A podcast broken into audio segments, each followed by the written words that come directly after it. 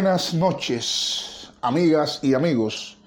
Hoy es viernes 5 de febrero del año 2021 y aquí les presento el tercer capítulo de esta serie Crónicas del Presidio que trata sobre mis vivencias en las prisiones castristas durante más de 17 años de ininterrumpida prisión política. En el anterior capítulo, es decir, en el capítulo segundo, habíamos quedado en el momento en que era trasladado para el Centro de Instrucción Policial de la Seguridad del Estado, ubicado en carretera Camajuaní. El viaje fue un viaje bastante, bastante tenso. Eh, mis pensamientos dentro de aquella patrulla del G2 eh, ocupaba muchas temáticas. Pensaba en, mi niñez, pensaba en el mundo que dejaba atrás, pero jamás pensaba, jamás pensé que eh, comenzaría un largo y tenebroso periodo donde las torturas, los pésimos tratos, el ensañamiento, la crueldad, la política racista y represiva contra mi persona iba eh, a, efectuarse de la manera tan marcada.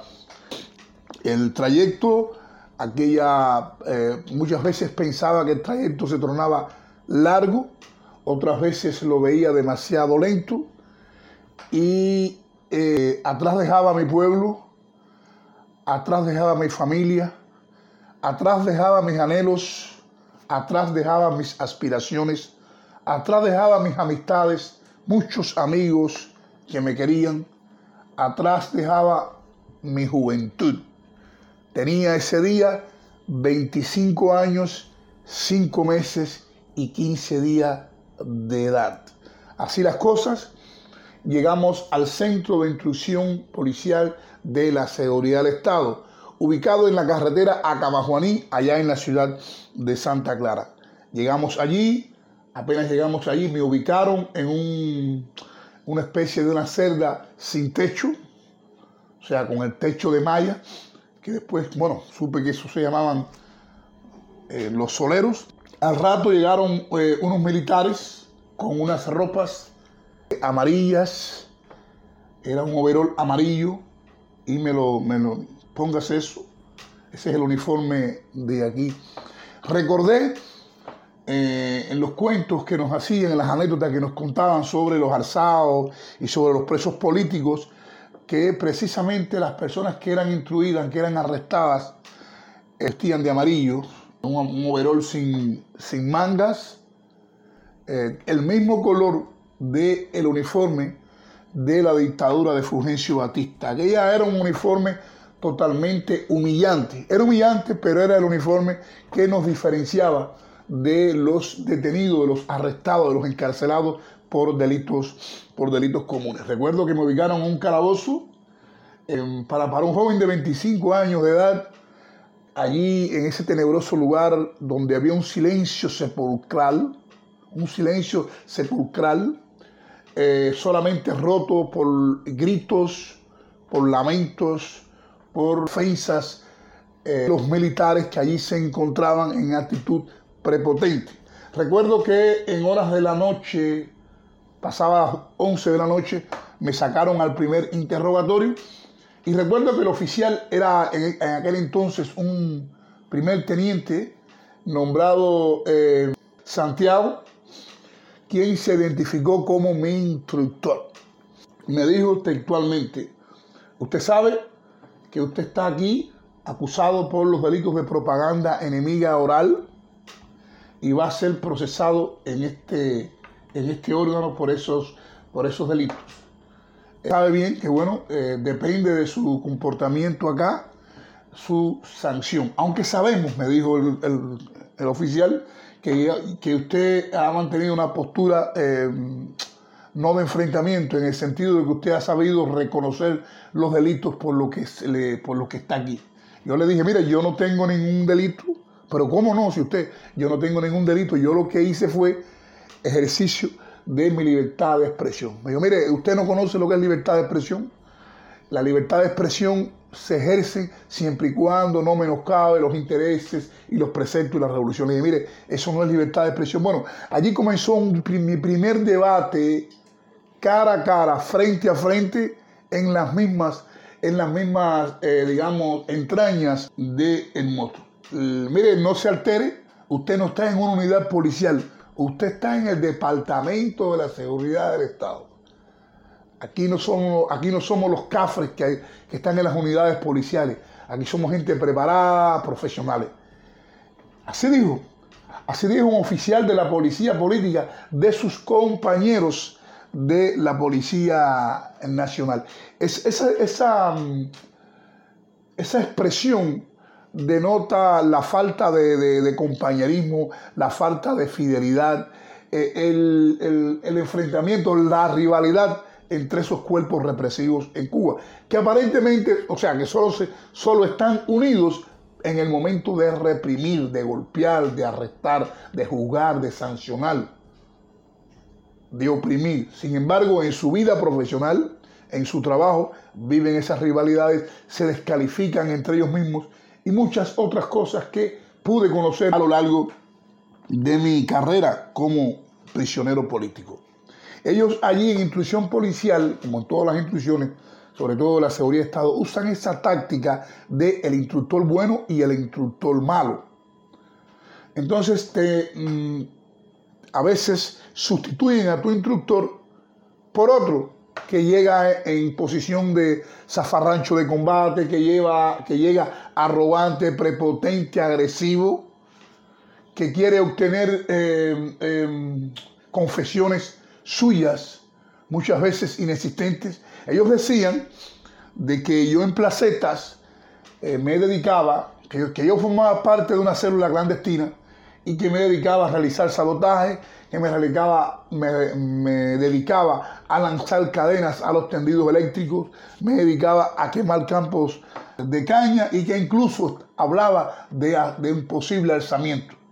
Y en este caso intentaban vincularme con mi amigo y en ese caso era mi padrino de, religión, eh, eh, conocido como Remolino, Ramón Aparicio Morales, porque en aquella época yo, tenía, yo tuve alguna creencia de este tipo, yoruba, o sea, santera, con, de santeros y esas cosas. Entonces, trataron de involucrarme ahí, alegando de que esa vivienda de Ramón Aparicio de Remolino no era otra cosa que un nido de conspiraciones. Es cierto, ahí habían varios expresos políticos de las décadas eh, pasadas y allí obviamente eh, se conversaba en aquella época de conversaciones relacionadas con la lucha contra la dictadura de Batista, después algunas conspiraciones contra la época de, de Fidel Castro, obviamente, allí visitaban muchos expresos políticos, sobre todo expresos que iban saliendo de la, de la prisión. Así las cosas, eh, comenzó un fuerte debate entre otro eh, instructor que me ponen a investigar o a interrogar y yo le digo que, mire señor, deje la fantasía, deje esa, eh, esa maniobra, no va a conducir a nada. Es la primera vez que estoy en una situación como esta, pero, pero imagino, pero me doy cuenta de que eso, eso implica, eh, usted está tratando de hacerme ver cosas mayores para que yo reconozca las menores. Yo no tengo nada que, reconocer aquí. Yo no pertenezco a ninguna célula, a ninguna eh, conspiración. Lo único por lo que pueden ustedes jugar fue por lo que hice o grité en aquella plaza. Así que no tenemos más nada que hablar. Aquel hombre golpeó contra la mesa. Eh, me dijo, te vas a podrir aquí, eh, pero hasta que no confieses tus actos de propaganda y de sabotaje y, y los miembros de la célula de clandestina contra, contra la revolución, no vas a salir de aquí. Bueno, se alteró, me dejó allí sentado más de tres horas. Eso es una táctica que quiero explicar que se utiliza mucho dentro de Cuba en los interrogatorios.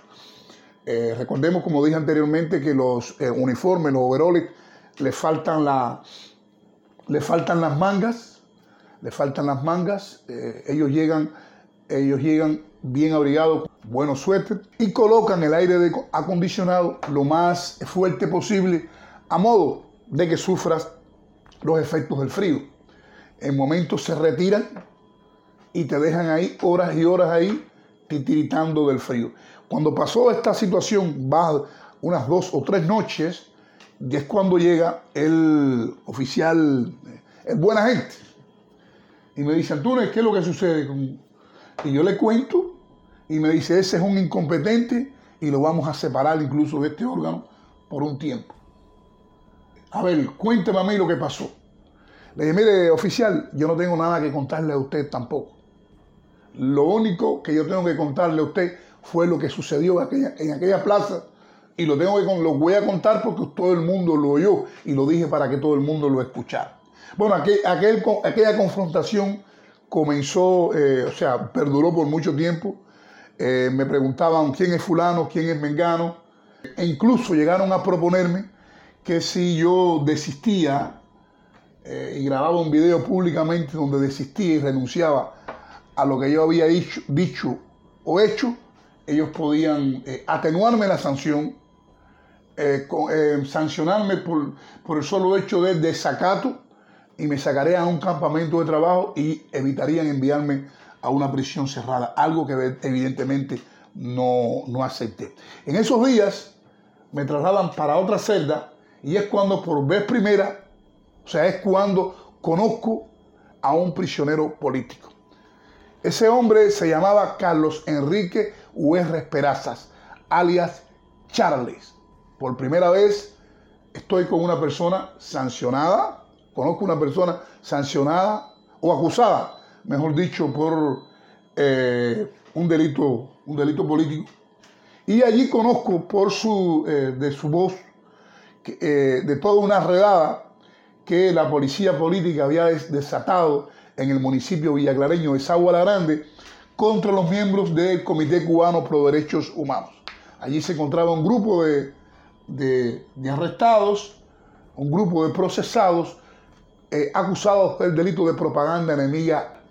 Amigos estos que conocería eh, cuando estaría ya en, en, prisión. Esos intensos interrogatorios eh, hechos a cualquier hora de la madrugada, de la tarde, de la mañana, eh, donde no faltaron donde no faltó la amenaza, donde no faltó la humillación, las vergonzosas eh, propuestas, afectaron en alguna medida mi equilibrio psíquico, pero no lograron doblegarme. Así las cosas, cuando llevaba ya veintitantos días... Están escuchando Crónicas del Presidio. Los lunes y viernes las nueve de la noche Crónicas del Presidio.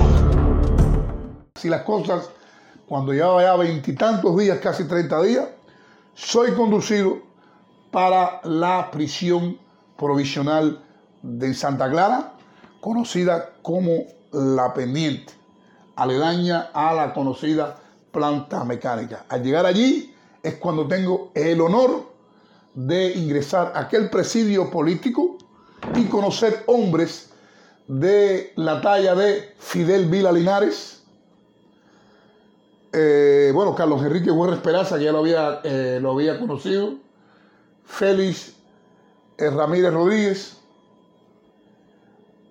Ángel Luis Alemán Almeida, Lenin Córdoba García, o sea, un grupo de hombres, un grupo de... Ah, Rubén Hoyo Ruiz, que había sido el delegado del Comité Cubano por los Derechos Humanos, y con esas personas comencé a hacer presidio político, comencé a, la lucha eh, dentro de las cárceles por los derechos humanos, por la libertad y a conocer lo que significaba el presidio, el presidio político. Todas estas personas, excepto mi caso, eran del Comité Cubano por Derechos eh, Humanos que en aquella época presidía el doctor Gustavo Arcos Fernández. Hubieron otros presos políticos que ahora no tengo su nombre en mente, pero que no eran de, precisamente ni de Sagua la Grande ni del Comité Cubano y se encontraban allí junto a nosotros. Había uno de apellido Vila, había otro de apellido Gato de, eh, de Cienfuegos y así las cosas nos encontramos en la prisión La Pendiente en Santa Clara. En junio o julio de ese mismo año, recibo una petición fiscal donde el tribunal me pide ocho años, o la fiscal me pide ocho años y medio por el delito de propaganda enemiga oral.